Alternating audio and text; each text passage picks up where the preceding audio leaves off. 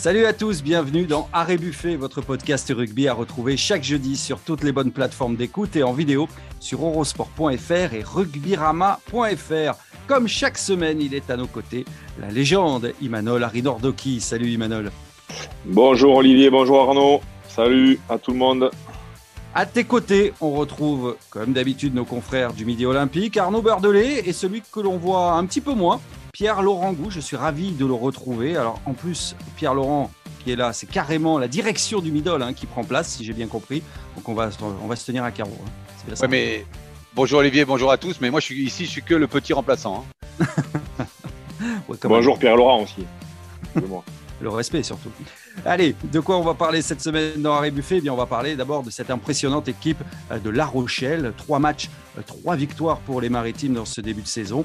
Avec un effectif renforcé cet été, cette équipe semble taillée pour le Brennus, au point d'en faire le favori de la saison. On en parle dans la première partie. De son côté, le Stade français semble suivre la trajectoire inverse. Longtemps géant de notre championnat, le club parisien vit désormais dans l'ombre des cadors et rien ne semble indiquer que ça va changer. Alors comment en est-on arrivé là? Ce géant endormi va-t-il finir par se réveiller? Arnaud, toi tu suis notamment le club parisien, tu essaieras un petit peu de nous éclairer sur les difficultés du, stade français. Et puis dans la dernière partie, place euh, au pronostic avec nos spécialistes. La Ligue remettra ses trophées lundi au cours de sa traditionnelle nuit du rugby. Meilleur joueur du top 14, meilleur joueur de Pro D2, meilleur international, meilleur arbitre, meilleur staff. Qui seront les lauréats? On va se livrer à quelques pronostics. Bon, en général, il y a assez peu de surprises. Allez, arrêt buffet, c'est parti. Et on commence donc avec La Rochelle. C'est d'ailleurs la une du Midi Olympique. Hein. Cette semaine, les champions d'Europe ont remporté leurs trois premiers matchs face à Montpellier, Lyon et, Perpignan. Les Maritimes sont en tête du top 14 et surtout plus impressionnants que jamais. Euh, mais au-delà des résultats bruts, on sent surtout une dynamique que rien ne paraît pouvoir enrayer. Euh, Imanol, est-ce que selon toi, les champions d'Europe sont plus forts que l'an passé? Je vais être même plus direct. Est-ce qu'on n'en fait pas les, favoris pour euh, le titre cette saison, pour le bouclier? Ça va être clairement euh, leur objectif après avoir laissé le, bouclier en route l'année dernière. Je pense qu'ils ont vraiment pour ambition de, faire le doublé. C'est toujours très compliqué de, digérer un premier titre, celui de, la Coupe d'Europe. Donc derrière, ils sont passés à côté et ils ont réellement des, ambitions. C'est un club qui monte en puissance depuis plusieurs années. Aujourd'hui, un des cadres euh, européens. Et euh, ils ont fait aussi un recrutement euh, XXL en, recrutant des joueurs titulaires, des hommes forts d'autres clubs. Donc ça, ça vient renforcer ben, ce collectif déjà qui était assez impressionnant, notamment devant, mais cette année, ils sont encore renforcés derrière. Et c'est sûr que ça va être un sérieux prétendant euh, au bouclier cette saison, voire le, le favori. Oui. Oui, est-ce qu'on peut dire que c'est euh, légal cette saison du, stade toulousain? Parce que c'est vrai qu'on parle beaucoup des galactiques de Toulouse, mais La Rochelle, quand on regarde l'effectif, c'est aussi euh, impressionnant, Arnaud, Pierre-Laurent bah, je vais commencer, pardon Arnaud. Euh, oui, oui, euh, l'effectif euh, était déjà impressionnant et sur ce plan-là au moins, ils peuvent regarder dans les yeux le Stade Toulousain. ils ont fait un recrutement de qualité, on l'a dit. je pense notamment au poste de, demi d'ouverture où ils ont perdu Yaya West, qui était un qui est un bon joueur de top 14. Ils ont récupéré Antoine Astoy, qui est un, des espoirs, un des grands espoirs français au poste, qui avait démontré de très belles choses avec Pau. Euh, et qui semble s'être intégré euh, super rapidement. Euh, pour aller dans ton sens, Olivier, je reviens là il y a 15 jours, j'étais en reportage à La Rochelle. Deux choses m'ont impressionné. La qualité de, leur structure d'entraînement, la Pivia Park, parce qu'on parle souvent, nous, Midi Olympique, on est basé ici à Toulouse, du centre d'entraînement du Stade toulousain. Mais je crois que La Rochelle, alors parce que c'est un des derniers arrivés avec euh, notamment celui de Toulon, ont, placé la barre très très haute. Euh, c'est sept terrains d'entraînement, c'est une plaine de, rugby euh, qui, est, située à quelques centaines de mètres du, stade Marcel de Flandre hein, que, qu'on connaît. Et là, c'est ultra moderne, très connecté. très fonctionnel. donc ça, leur, structure d'entraînement m'ont m'ont impressionné. Emmanuel me dirait que c'est pas c'est pas c'est pas les, terrains d'entraînement qui, qui, jouent les matchs, donc il aurait bien raison. Et, euh, deuxièmement aussi, euh, l'autre chose qui m'a impressionné, c'est l'engouement. On connaissait déjà euh, La Rochelle euh, cet engouement, ça faisait partie des places fortes du rugby, mais le, le, titre de champion d'Europe a décuplé cet engouement. Euh, j'étais fin août, je pense, j'étais fin août euh, en, reportage là-bas. Je m'attendais, c'est un peu une, station balnéaire, même si c'est une vraie ville, mais la ville était déjà jaune et noire. Deux, deux chiffres pour donner aussi cet engouement. Un, un, entraînement public, il n'y en a eu qu'un entraînement public ouvert, donc ouvert. 6000 personnes sont venues se, sont déplacées pour, voir l'entraînement et le le, match euh, amical euh, face au Stade français, 16 000 personnes. Euh, voilà, c'est aussi 13 000 abonnés. Ils ont, voilà. ils ont aussi 13 000 abonnés. C'est le plus grand nombre d'abonnés, je crois, en top 14. Enfin, voilà, et tout ça avec un effectif haut de gamme. Donc, ils n'ont pas encore l'expérience du Stade Toulousain, mais sur l'effectif, pardon, j'ai été un peu long, mais ils peuvent regarder le Stade Toulousain dans les yeux.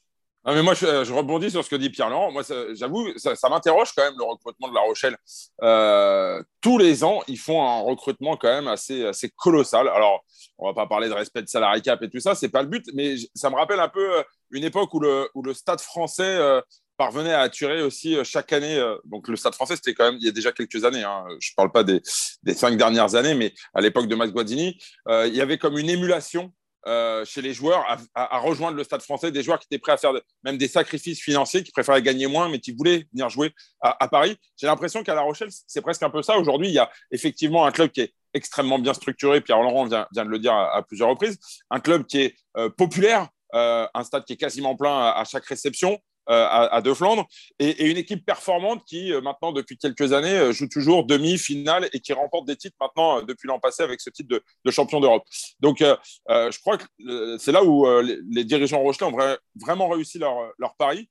C'est qu'aujourd'hui, quand on est joueur de rugby professionnel, aller à La Rochelle, eh ben, c'est un objectif presque. je crois que les joueurs ont envie d'aller là-bas, comme certains joueurs à l'époque rêvaient de venir jouer au Stade français et étaient prêts à consentir des, des, sacrifices financiers. D'ailleurs, euh, Emmanuel nous avait confié il n'y a pas très longtemps dans une émission qu'il avait été contacté, qu'il avait hésité, mais c'était trop au nord pour lui.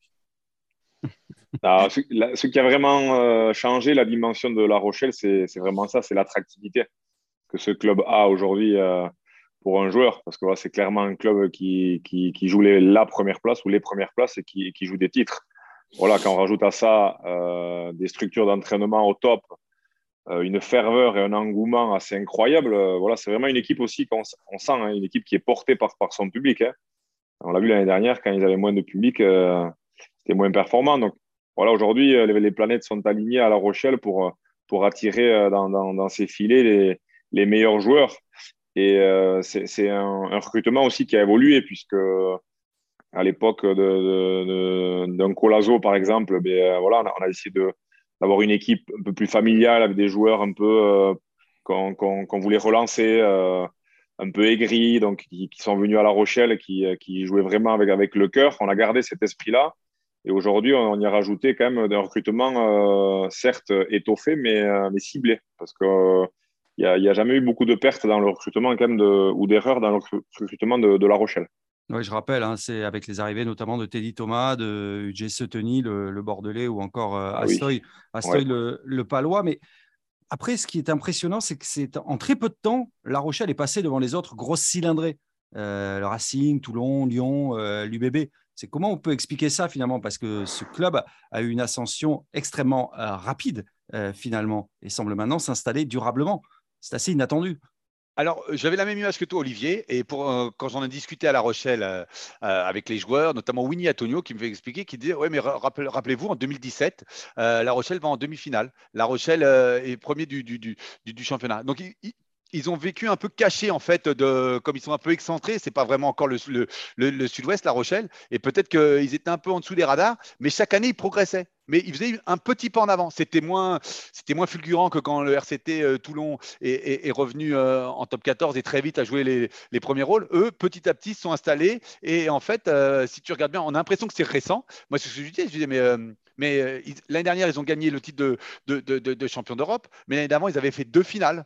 Euh, l'année d'avant, ils avaient fait, euh, ou, un peu avant, ils avaient fait une finale de, Challenge Cup. Tu vois, en fait, la progression a été linéaire. Arnaud, j'ai l'impression. Oui, non, non, mais en fait, moi, je, suis assez d'accord. Pour moi, c'est pas une ascension extrêmement rapide. je crois que c'est un club qui a, qui a su gravir euh, les étapes une par une, hein, step by step, comme on dit en, anglais. C'est, c'est, ça, a été, euh, ça a été bien pensé. Ça a été, euh, honnêtement, je, je, trouve que le, travail qui a été réalisé, notamment dans la structuration, sur le centre d'entraînement, sur le public, ne serait-ce que la qualité de l'accueil des supporters, ce club a beaucoup travaillé sur cet aspect-là. C'est, c'est tout bête hein, et, c'est peut-être anecdotique par rapport à la performance sportive, mais c'est aussi assez symptomatique finalement euh, de ce qu'ils ont mis en place sur le secteur euh, sportif. Euh, on a cru qu'avec le départ de, Colazo, puis de Xavier Garbajosa, le club allait peut-être. Et non, ils ont su aller chercher à chaque fois des techniciens pointus, même si on parlera peut-être un peu plus tard de, Ronan Nogara. Ils sont allés chercher des techniciens pointus. Ils ont, un peu à l'image du Stade toulousain, toujours conservé une, ossature d'anciens joueurs dans le staff, dans les équipes de jeunes, euh, il y, a une espèce de, culture rochelaise qui, est vraiment euh, prégnante euh, au, sein de ce club. Et je crois que c'est aujourd'hui la, force du, stade rochelais. Hein. Donc c'est quoi? C'est l'égal du stade toulousain maintenant, on peut le, on peut le dire? Ah, Quand ils auront gagné autant de boucliers de Brennus que le stade toulousain, peut-être qu'on pourra dire ça, mais chaque chose en son temps, non? Oui, oui, pas encore. Même s'ils progressent notamment dans la formation, comme le Stade Toulousain. quand j'ai l'égal du Stade Toulousain, oui, c'était pour dire là, au, niveau sportif. Au, niveau sportif, c'est les deux clubs que tu mets, que tu mets au-dessus. Excuse-moi, Pierre-Laurent. Oui, mais je voulais souligner le fait qu'ils se mettent aussi à sortir des joueurs. C'est pas que du recrutement.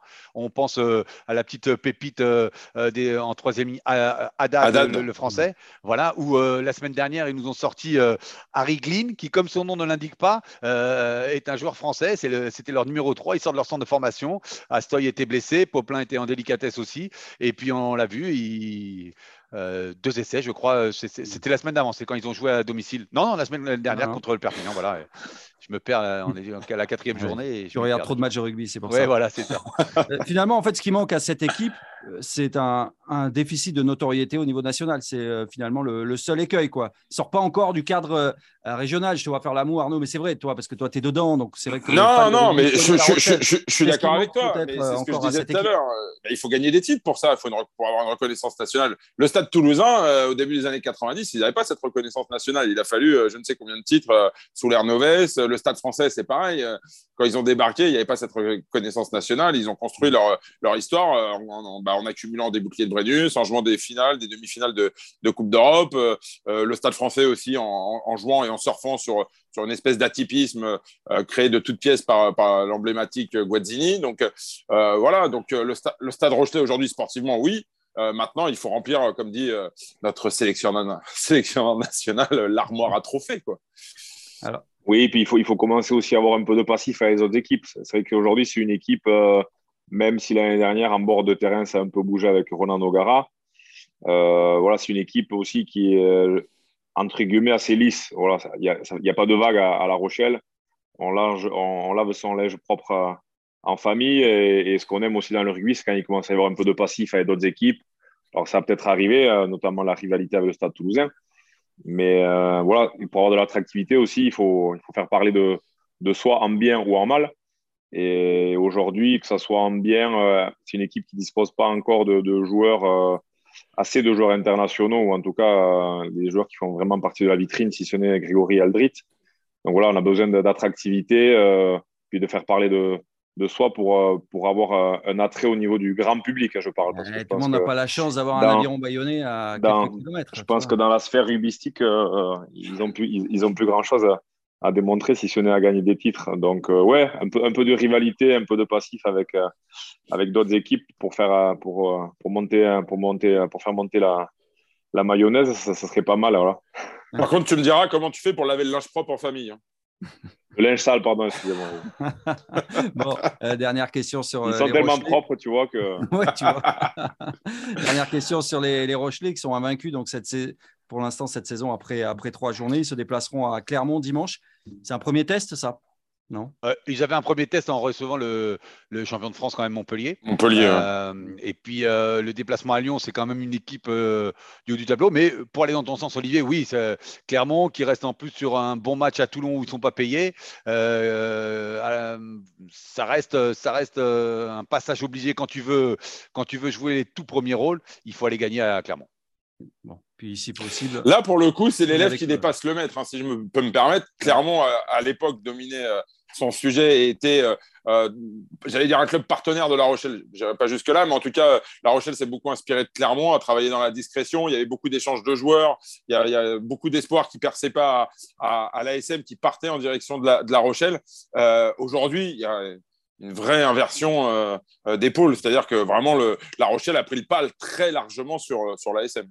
Oui, clairement, un géant endormi, un peu au même titre que le Stade français, hein, d'ailleurs, les deux clubs qui ont une trajectoire similaire, qui se font désormais dépasser par d'autres cadors du, championnat, comme cette équipe de, La Rochelle. Ben justement, on va parler du Stade français tout de suite.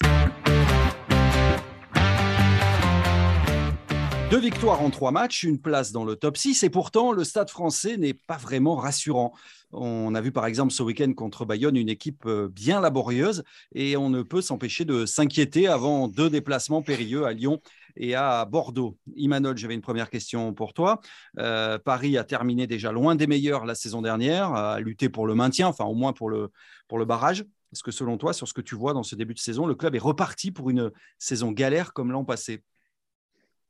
Clairement, hein, enfin, moi, j'ai pas senti en tout cas de changement euh, dans l'état d'esprit de, cette équipe. Ça fait quand même plusieurs saisons euh, qui rament, hein, qui rament, euh, qui perdent en, notoriété, qui, perdent en, tout, hein, parce que le recrutement, je n'ai pas regardé dans les détails, mais voilà, c'est vrai que sur le papier, c'est pas non plus une équipe qui fait rêver. Elle a, perdu, la tête d'affiche, c'est Morgan Parra. Elle a perdu ses, joueurs quand même un peu phares. Donc, en tout cas, ils n'envoient pas de l'extérieur et il ne me semble pas qu'ils envoient des, signaux forts pour, pour dire on va, on va, on va rejouer les, premières places. Mais euh, ce n'est pas ça qui me dérange le plus euh, au Stade français, c'est que j'ai le sentiment qu'il euh, y a un manque d'identité. On sent qu'ils se cherchent et on ne sent pas qu'il y, y, a des joueurs qui, même s'il y a quelques anciens hein, qui, qui, sont là et qui bataillent pour, pour maintenir le, le club à flot, on ne sent pas derrière qu'il y a une génération ou des joueurs qui, qui, euh, qui insufflent une nouvelle identité. Donc, euh, on sent que ça manque de, de patron dans cette équipe. Arnaud, ah, tu, suis le, tu suis cette équipe, je le rappelle, hein, pour le Midi Olympique depuis de nombreuses années. Quel est, bah, quel est ton sentiment, toi, là-dessus, justement, sur cette perte d'identité, peut-être, c'est vrai, hein, qui, que l'on voit, que l'on, sent maintenant. Ah, D'abord, juste pour être totalement factuel, euh, Olivier, tu l'as dit, trois matchs, deux victoires. Ils sont dans le top 6, ils n'ont pas perdu à la maison, donc en gros, ils sont dans les clous. Euh, je rappelle juste que l'an dernier, à la même époque, trois matchs de top 14, trois défaites, euh, dont une à la maison et en plus contre le Racing 92, qui avait, euh, pour lancer leur saison, mis un, coup d'arrêt aux, Parisiens. Après, là où je rejoins Emmanuel, c'est effectivement, j'étais à Jambouin samedi, le match face à, Bayonne est, est, probablement un des matchs les plus faibles de top 14 que j'avais vu ces dernières saisons. Euh, c'était euh, en termes d'animation offensive, euh, on était proche du néant, très, peu de très peu de, mouvements, très peu de voilà. Donc si, on parle d'animation offensive, lorsqu'on parle d'identité, effectivement aujourd'hui définir un, style de jeu pour le Stade français, c'est extrêmement compliqué. Maintenant, pour revenir sur le recrutement, effectivement, ça fait quelques années que le Stade français peine à attirer des, des joueurs entre guillemets 4 étoiles. Pourquoi? Parce que euh, on le rappelle, on l'a déjà dit par le passé, euh, dans un passé récent, il y a eu euh, des dérives qui ont été faites par l'ancienne direction, qui ont recruté des joueurs à des salaires pharaoniques on ne va pas les citer forcément pour, pour les clouer au pilori parce qu'ils n'ont fait qu'accepter des propositions qui leur avaient été faites, ce qui a mis le club dans une galère par rapport au salarié cap et que pour respecter ce salarié cap, bah, le club, aujourd'hui, ces, deux dernières saisons, a été contraint de, recruter des joueurs effectivement de moindre calibre. Cette année, je crois qu'il y a aussi un, vrai choix de la part de la direction. Euh, Imanol l'a souligné, manque de caractère. L'an dernier, pour être un peu caricatural, a l'impression d'une équipe de moutons. Euh, et il manquait un peu le, chien de berger qui, aurait aboyé justement sur ces moutons pour les réveiller de temps en temps. Euh, ils sont allés chercher Morgan Parra, ils sont allés chercher des joueurs revanchards. voilà, je pense à Julien Horry. Julien Horry, évidemment, c'est pareil de Makko. Euh, je, vous, l'accorde, mais euh, pour aller jouer à Casse, pour aller jouer à Pau, pour aller jouer euh, ces, matchs-là, c'est typiquement le, genre de joueur que, le Stade français dont, le Stade français avait besoin. Je pense à Baptiste Pesanti, qui va apporter de la dureté, qui va apporter un peu de méchanceté, bon, même si effectivement, parfois il est un peu trop méchant et qu'il il, a déjà pris quelques cartons jaunes. Mais je trouve que le recrutement, en tout cas, d'aller chercher cette ce supplément d'âme et, cette, ce surcroît de caractère, il était vital parce que l'an dernier, c'était encéphalogramme plat dans les rangs du Stade français. On va pas se mentir. c'est peut-être un peu dur à entendre, mais factuellement, quand je vois cette dernière journée de championnat contre Brive à la maison, alors qu'il y a les sorties, euh, le dernier match de Johan Maestri, le dernier match d'Antoine Burban qui a fait 16 ans au club et que euh, l'équipe n'est pas foutue de leur offrir euh, une sortie honorable et qui perdent à la maison en prenant 30 points contre Brive. franchement, j'avais trouvé ça lamentable, pitoyable, miteux, tout ce que vous voulez. mais mais c'est pour ça qu'il fallait vraiment ce, supplément de caractère. Mais alors, cette année, cette saison, quelles sont les ambitions affichées du club, Arnaud? Les ambitions euh, évidemment, qui rêvent au top 6. Je crois que pour l'instant, ils se bercent euh, d'illusions, même s'ils sont dans les clous, ils y sont. J, 3 trois journées, ils sont dans les 6. Maintenant, sur le plan du jeu, ils y sont pas. On est d'accord. Quand on voit jouer des équipes comme Bordeaux, quand on voit jouer La Rochelle, quand on voit jouer le Stade Toulousain, euh, quand voilà, aujourd'hui, il y a plein d'équipes qui les, qui, les surclassent. On n'est qu'à trois journées de championnat. Une saison, ça se construit sur la durée. Il suffit d'une étincelle, d'un déclic. Qui sait? Effectivement, sur le papier, il est peu probable que le Stade français soit dans les six, mais c'est leur objectif. Et si toutefois la mayonnaise prend, euh, c'est ce que semble croire Gonzalo Queseda, c'est ce que semble croire euh, le staff parisien, sait-on jamais Sait-on jamais on, a vu par le passé euh, des équipes se révéler en cours de saison. maintenant, c'est sûr que la performance affichée samedi dernier contre Bayonne, avant deux déplacements à Lyon et surtout à Bordeaux, j'ai envie de dire, euh, ça rassure pas les supporters du Stade français, ça rassure pas les amoureux de ce club euh, et ça rassure pas non plus les observateurs entre guillemets techniques qui, euh, je peux vous assurer que la soirée a été longue samedi à Jambon. Alors, je, vais, aller un peu contre mon collègue et néanmoins ami Arnaud Bordelais. Je pense que c'est l'affection pour ce club qui, qui l'aveugle un peu, mais je serais peut-être ridicule, mais je ne les vois pas dans les six mais c'est ce que j'ai dit. Hein. et, je vais aller dans les, je vais prendre les pas d'Imanol. C'est moi ce qui m'inquiète vraiment. Donc Arnaud a donné quelques explications sur euh, le peu d'attractivité du, du, du, club, mais ils ont perdu leurs meilleurs joueurs ces dernières années. Euh, Matera est parti, bon pour des raisons particulières, mais ils ont perdu l'an passé Vaïséa qui est, qui, qui est à Toulon. Euh, alors au centre, c'est incroyable. C'est-à-dire que j'ai l'impression que plus tu es talentueux, plus, plus le club te, te laisse partir. L'année d'avant c'était Ficou, l'année d'avant c'était Danti. Il y a qu'à voir ce que, ce, que font. C'est la paire de centre de l'équipe de France.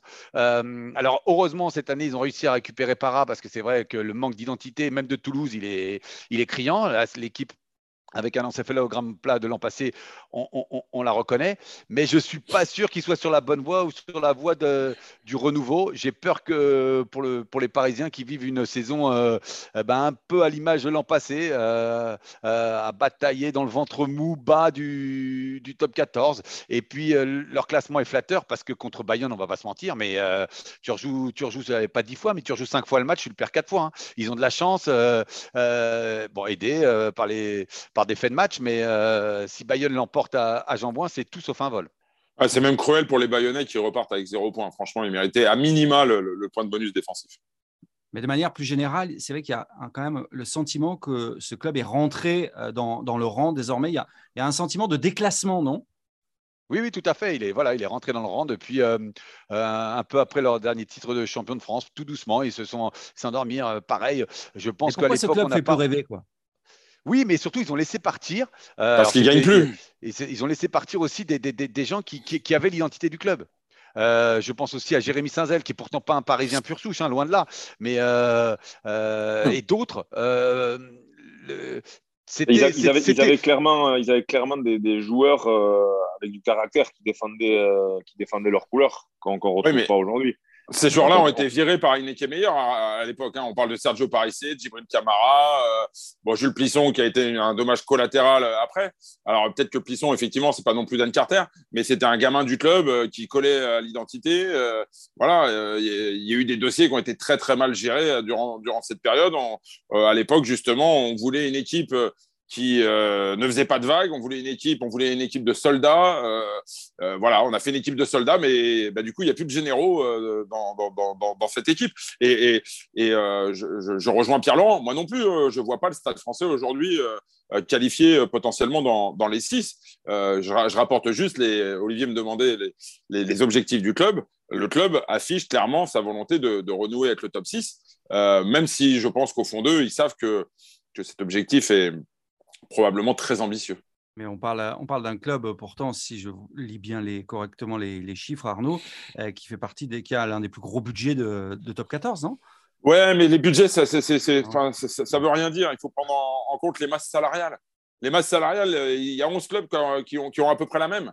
Euh, les, les, budgets, après, c'est les coûts de fonctionnement euh, euh, au quotidien. Je veux dire, c'est des trucs tout bêtes, mais bah, à Jambouin, le stade, il y a certainement une redevance à la mairie à, verser. Il y a, il y a, quand vous mettez dans un contrat d'un joueur la prise en charge de son logement, pense, euh, et Emmanuel ne me contredira pas, que le prix du mètre carré à Paris est un peu plus cher qu'à Castres ou à Pau.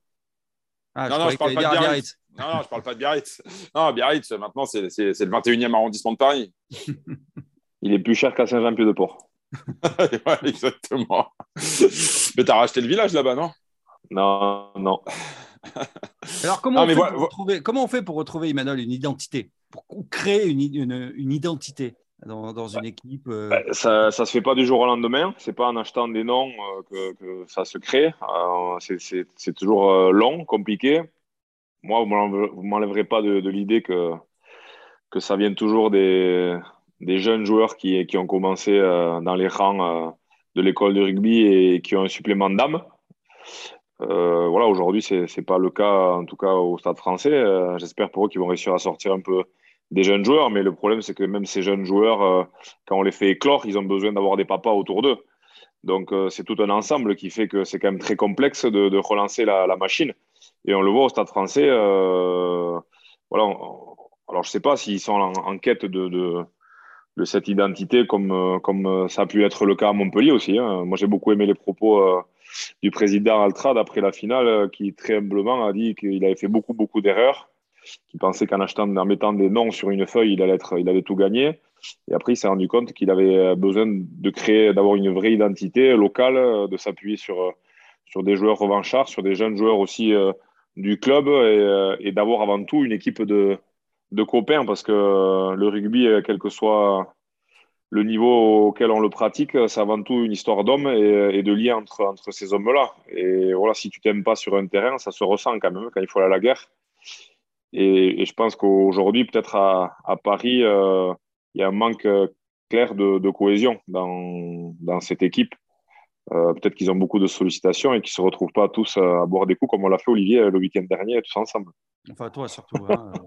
L'exemple que, fournit euh, Emmanuel sur Montpellier, je trouve, illustre bien la différence parce que Montpellier a su rattraper par la manche un Arthur Vincent qui pouvait partir au stade toulousain, a su rattraper Mohamed Awas malgré ses, ses déboires extrasportifs pour qu'il reste au club. Ce que moi, je, je trouve voilà, une des erreurs du Stade français, ne pas parce que voilà, Gaël Ficou, même s'il n'était pas un enfant du club, il était bien intégré. Jonathan Danti, pour le coup, moi je ne comprends pas euh, qu'on ait laissé partir Jonathan Danti, qui était un vrai enfant du, club. Le rugby par rapport au foot, on a encore ça où on arrive à avoir des, joueurs, peut-être pas comme Aurélien Rougerie qui a fait toute sa carrière à, Clermont-Ferrand, mais on arrive à avoir ce, genre de joueurs de club, mais dans le bon sens du terme. Ça veut dire des, joueurs qui peuvent avoir la classe internationale, mais, mais, mais qui restent tout le temps attachés au même club. Mais Jonathan Danti, il voulait rester. Euh, il y a toujours cette, cette problématique du, du salary cap avec les erreurs euh, du passé où euh, le club devait supporter des salaires pharaoniques pour trois ou quatre joueurs dont ils se sont débarrassés. Et, aujourd'hui, la marge du, du, du club est un peu, plus, un peu plus large et elle sera plus large lors de la prochaine intersaison notamment. Bon, voilà ce qu'on pouvait dire sur le Stade français qui se déplacera donc à Lyon et à Bordeaux. Ce ne sera pas facile. On a été un peu dur avec nos amis du Stade français. J'espère que ça ne te posera pas trop de problèmes, euh, Arnaud. Euh, non, c'est franchement, c'est factuel. Il a son petit caractère quand même. Il n'aime pas trop. Ah, oui, j'aurais peut-être un petit message, mais euh, c'est toujours, c'est toujours quand même plutôt bienveillant. Il y a d'autres managers qui sont un peu plus, un peu plus sympas. Par contre, je voudrais juste préciser que Jonathan Danti est bien gif, hein, parce que Pierre-Lo nous l'a appelé Jonathan Danti from South Africa. Maurice Dulin, tu vois, il aime bien comme ça un peu. voilà ce qu'on pouvait dire sur euh, le stade français. Et on va terminer. Bah, tiens, j'espère que vous avez préparé votre nœud papillon, puisqu'on va remettre euh, les trophées du rugby.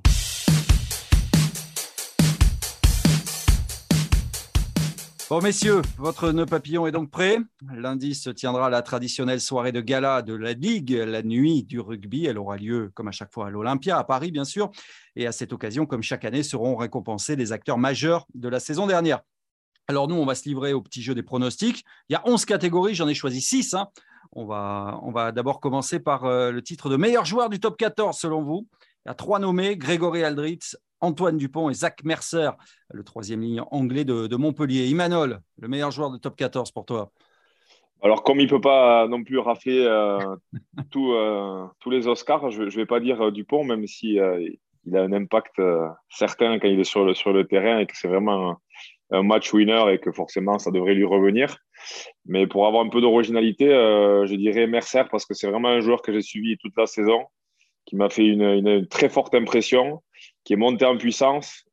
C'est un joueur dont on ne parle pas énormément, mais qui sait tout faire sur un terrain, à l'instar de, des phases finales où il a été quand même incroyable, qui a eu une activité monstre, que ce soit offensivement, défensivement, qui a une, une gestuelle et une capacité à, trier les ballons assez incroyable. Enfin voilà, moi c'est un joueur que j'aime beaucoup, de par euh, de par aussi le fait qu'il n'est pas un gros, gros gabarit et euh, qui est un joueur vraiment très précieux dans le dispositif de, Montpellier, même s'il va les quitter en fin de, de saison. Mais moi, j'ai vraiment beaucoup aimé sa, saison. Il a été quand même très, très fort. Donc, euh, voilà, mon vote. Pour faire court, moi, je vote comme Emmanuel, je vote Mercer. Pourquoi? Parce que des trois, c'est celui qui, euh, tout au long de la saison, a eu le plus d'impact sur son équipe. Parce que d'abord, il était tout le temps là, il n'était pas parti avec son équipe nationale. Et parce que pour être totalement transparent, je l'ai découvert et que j'étais assez impressionné par les qualités de ce garçon. Et euh, c'est celui qui a probablement eu le, plus d'impact sur son équipe vraiment tout au long de l'année, et notamment sur, euh, dans la dernière ligne droite avec le MHR. Je vais rester sur les troisième lignes, mais moi je vais prendre Grégory Aldrit et que je prononce à la française. Euh, parce que moi, je suis amoureux de ce jour-là, euh, rugbystiquement, euh, parce que le nombre de ballons de merde, excusez-moi l'expression, qui bonifie, c'est impressionnant. Il avance toujours, il prend des impacts, il est costaud, mais pas super costaud, et, mais il rebondit à l'impact. Il se, on a l'impression qu'il est costaud quand même. Il avance tout, il est costaud, il est troisième ligne, donc il est costaud. C'est pas, il est, c'est pas un demi de mêlée, mais euh, moi, il m'impressionne sur ce côté. Euh, euh, c'est un besogneux talentueux, en fait. C'est, il récupère des, des, situations compliquées et il remet dans le sens de l'avant. Il sait faire la passe comme il faut. Enfin, voilà, Grégory Aldrit. Très bien, c'est noté. qu'est-ce que j'ai aussi? Meilleur joueur de Pro D2. Allez, rapidement. Rémi Bagé, le Bayonnais, qui était meilleur marqueur de, Pro D2. Léo Colli, le, Montois, qui est désormais à Montpellier. Ou Ange Capozzo, le Grenoblois. Léo Colli, Léo Colli, Léo Colli. Léo Colli, Léo Colli aussi. bon, on est tous d'accord. Ouais un, phénomène. Un phénomène de maturité, un phénomène de, de, qualité, de gestuelle. De, classe et d'élégance aussi. Ça fait plaisir à voir des joueurs comme ça. Et, un bon mec en plus. Et un bon mec. Il est passé par Mont-de-Marsan, c'est normal. Comme quoi, il peut y en avoir à Mont-de-Marsan. surtout Mont-de-Marsan, bien sûr. Euh, il a le col relevé d'ailleurs à chaque fois, je crois. Euh, allez, meilleur joueur international français Grégory Aldritz, Antoine Dupont ou Yoram Moefana, selon vous? Allez, Emmanuel. Bah, Antoine, Antoine Dupont, hein, pour, pour sa saison, euh, bon, on l'a encensé, mais c'était largement mérité. Et puis voilà, on attend toujours plus de lui, il donne toujours plus. Et, et puis voilà, et puis les grands chelems aussi avec l'équipe de France. Donc euh, il était capitaine et euh, il incarne aujourd'hui le, renouveau, en tout cas la, la, victoire. Je dirais pas le renouveau parce que le renouveau il, il s'effectue avant, mais, mais il incarne aujourd'hui l'équipe de France qui gagne. Et on a dit une victoire face au All Black, il était aussi capitaine. Voilà, Antoine Dupont aussi. Moi, je dis Dupont aussi parce que parce qu'aujourd'hui, euh, je ne lui vois aucune, euh, aucune limite.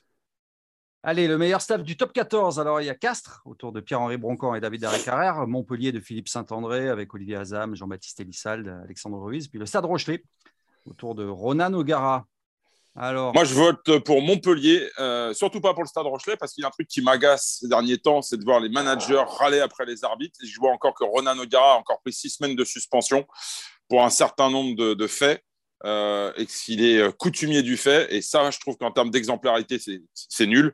Donc, euh, voilà, le MHR, parce qu'en plus, il y avait un, staff de revanchards. PSA qui en a pris plein la gueule après 2015. Jean Baélissalde aussi qui n'a pas eu la, vie facile après son passage au stade toulousain ou même avec l'équipe de France. Et Olivier Azam qui s'était fait jeter de, quelques clubs comme un malpropre. Et je trouve que l'histoire de ces trois-là, elle vaut son pesant de cacahuètes. Et je crois qu'ils euh, méritaient leur titre et j'espère qu'ils seront récompensés euh, lundi soir euh, lors de la nuit du rugby. Tu t'es fait un copain avec Ronan O'Gara, en tout cas. C'est pas grave. Imanol. J'ai un petit penchant pour, pour Montpellier aussi, parce qu'ils ont su tirer quand même la quintessence de ce groupe après une finale gagnée la, saison d'avant en finale de, Challenge Cup. Ils, ils, ont su rester sur cette voie. Mais, mais je vais quand même voter pour, pour La Rochelle parce que je croyais, je croyais pas qu'ils étaient capables d'aller gagner cette finale. Ronan O'Gara l'avait annoncé qu'il préparait un coup. Je l'avais trouvé un peu, un peu prétentieux, mais euh, je dois reconnaître qu'il a réussi son coup. Donc, euh, donc bravo parce qu'aller chercher euh, ce titre, voilà, dans ces conditions-là, c'était quand même très, très, très costaud. Aller le chercher en fin de match, je pense qu'ils ont su, tout le staff a, su donner la confiance nécessaire et les armes ce groupe pour aller chercher ce titre européen. Donc, euh, un petit vote pour La Rochelle. Ah, d'accord. Bon, petit vote pour La Rochelle. Pierre-Laurent sur les compétences rugbystiques, j'aurais eu tendance à voter euh, Ronan O'Gara, mais Arnaud a éclairé ma lanterne. Et euh, pour connaître un peu dans le privé Philippe Saint-André. Il a effectivement pris beaucoup de coups et du coup, il s'est énormément remis en cause. Et euh, je crois que ce titre, euh, le Montpellier lui doit beaucoup parce qu'il a, il a aussi pris conscience de certaines de ses lacunes, sur le fait qu'il était euh, notamment dépassé dans l'entraînement au quotidien avec la nouvelle génération. Il a su s'entourer d'un staff, certains disent pléthorique, mais il a su s'entourer petit à petit. Il a su demander et obtenir de la patience auprès de, de, de Moed Altrad. Et c'est pour moi l'artisan majeur du titre de champion de France à Montpellier. Et c'est une belle revanche après ce qui lui arrive en 2015. les dernières catégories, j'avais dit 6, mais ce sera 5 finalement, parce qu'on est un peu pressé par le temps en plus. Allez, meilleur arbitre quand même. Tiens, euh, Romain Poit, Mathieu Rénal, qui a beaucoup fait parler euh, cette semaine, ou euh, tu as le Trénini Eh bien, Mathieu Rénal, parce que justement, je ne comprends pas, il, a, il, a plutôt fait que son boulot. Il se retrouve attaqué injustement par la Fédération australienne, pas sur les décisions litigieuses, mais sur d'autres décisions où il a laissé 25 secondes à je sais pas qui, puis 17 secondes à l'autre en pinaille, alors que c'est un arbitre pro et plutôt bon. donc, Mathieu Rénal. Mathieu Renal qui a retourné une pénalité à 20 secondes de la fin, euh, alors que les Australiens étaient devant, et ce qui a provoqué derrière la, euh, victoire des, All Blacks, et ce qui fait énormément de, polémiques, hein, je le rappelle. Arnaud. Alors moi, je vote euh, Tual Tranini, tout simplement parce que j'ai adoré la façon dont il a arbitré cette finale de, top 14. pourquoi? Parce qu'on n'a pas parlé de lui, parce qu'on l'a pas vu, on l'a pas entendu, et que c'est le rôle d'un arbitre, et qu'il a, arbitré cette finale avec beaucoup de beaucoup d'intelligence, beaucoup de bienveillance. Euh, et que voilà, moins on parle de l'arbitre, euh, mieux c'est. Euh, et que pour le coup, ça veut dire qu'il a fait un excellent arbitrage et c'est à l'image globalement de, de la saison qu'il avait réalisée. Allez, Emmanuel. Moi, j'ai toujours du mal à apprécier la, qualité de, de, de l'arbitrage. Ils les aiment pas, les arbitres. oui, c'est ce que j'allais dire. Non, mais sur une saison, c'est compliqué. T'es copain, toi, avec les arbitres sur le terrain Ça se passait bien, toi, avec les arbitres oui, sur ça, Oui, ça se passait bien. Quand on gagnait, ça se passait toujours bien. donc, je vais répartir les votes. Donc, je vais dire Romain oui. Poit. Voilà. Oui, c'était pas un cadeau que j'avais fait. C'était pas, pas facile. C'était pas facile. Bon, ben merci, messieurs. On ne parle pas du meilleur staff de Pro D2. On n'a pas le temps. Bon, ça aurait été, de toute façon, ce sera vraisemblablement le stade Montois. Donc, on verra ça lundi. En toute objectivité. Pour la la, nuit du rugby. Merci beaucoup, messieurs. Merci beaucoup, Pierre-Laurent, Arnaud, Merci à vous. Et puis on se Merci à vous, mes seigneurs. Pour un nouveau numéro d'Arrêt Buffet.